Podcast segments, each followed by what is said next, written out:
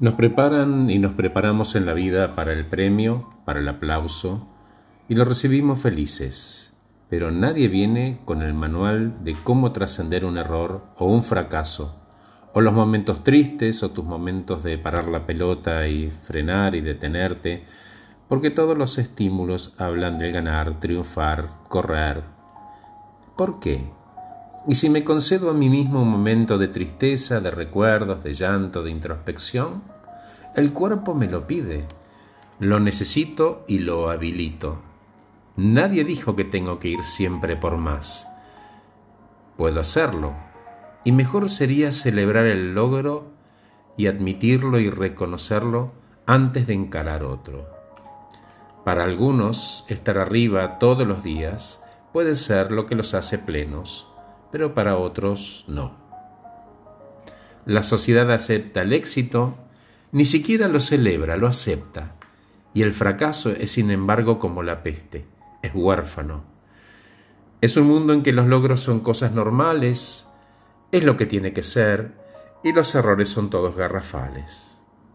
Cuando en realidad de esas heridas narcisistas que se llaman errores y fracasos todos aprendemos. No se trata de los focos, el escenario, el aplauso, la ovación de pie y nosotros solos en el escenario. Hay momentos para el backstage, para ser iluminador, para vender las entradas y barrer la vereda.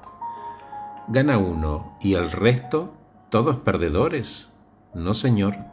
Hay que celebrar como si fuera un 10, porque el esfuerzo para haber llegado al 9.50, al 8, al 7 fue enorme porque hasta te diría que para aquel que ese tema no está en sus capacidades técnicas y su zona de confort lo puso a veces más entrega que el que sacó el 10.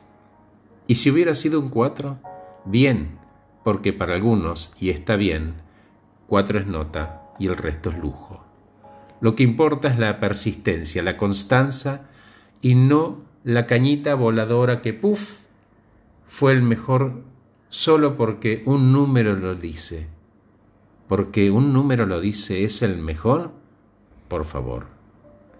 Compasión, generosidad, cooperación, ayuda, son hábitos que todos podemos incorporar o si los tenemos los podemos fortalecer siempre, lejos del brillo y del diez felicitado porque para algunos esa tensión positiva es estimulante y a otros les da pánico y no lo quieren en sus vidas. Y eso está muy bien.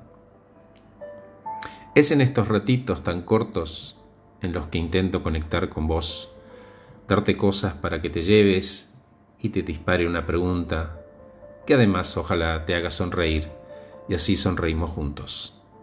Gracias por escucharme. Acabo de regalarte un podcast que se titula Nadie viene con manual de uso para trascender errores.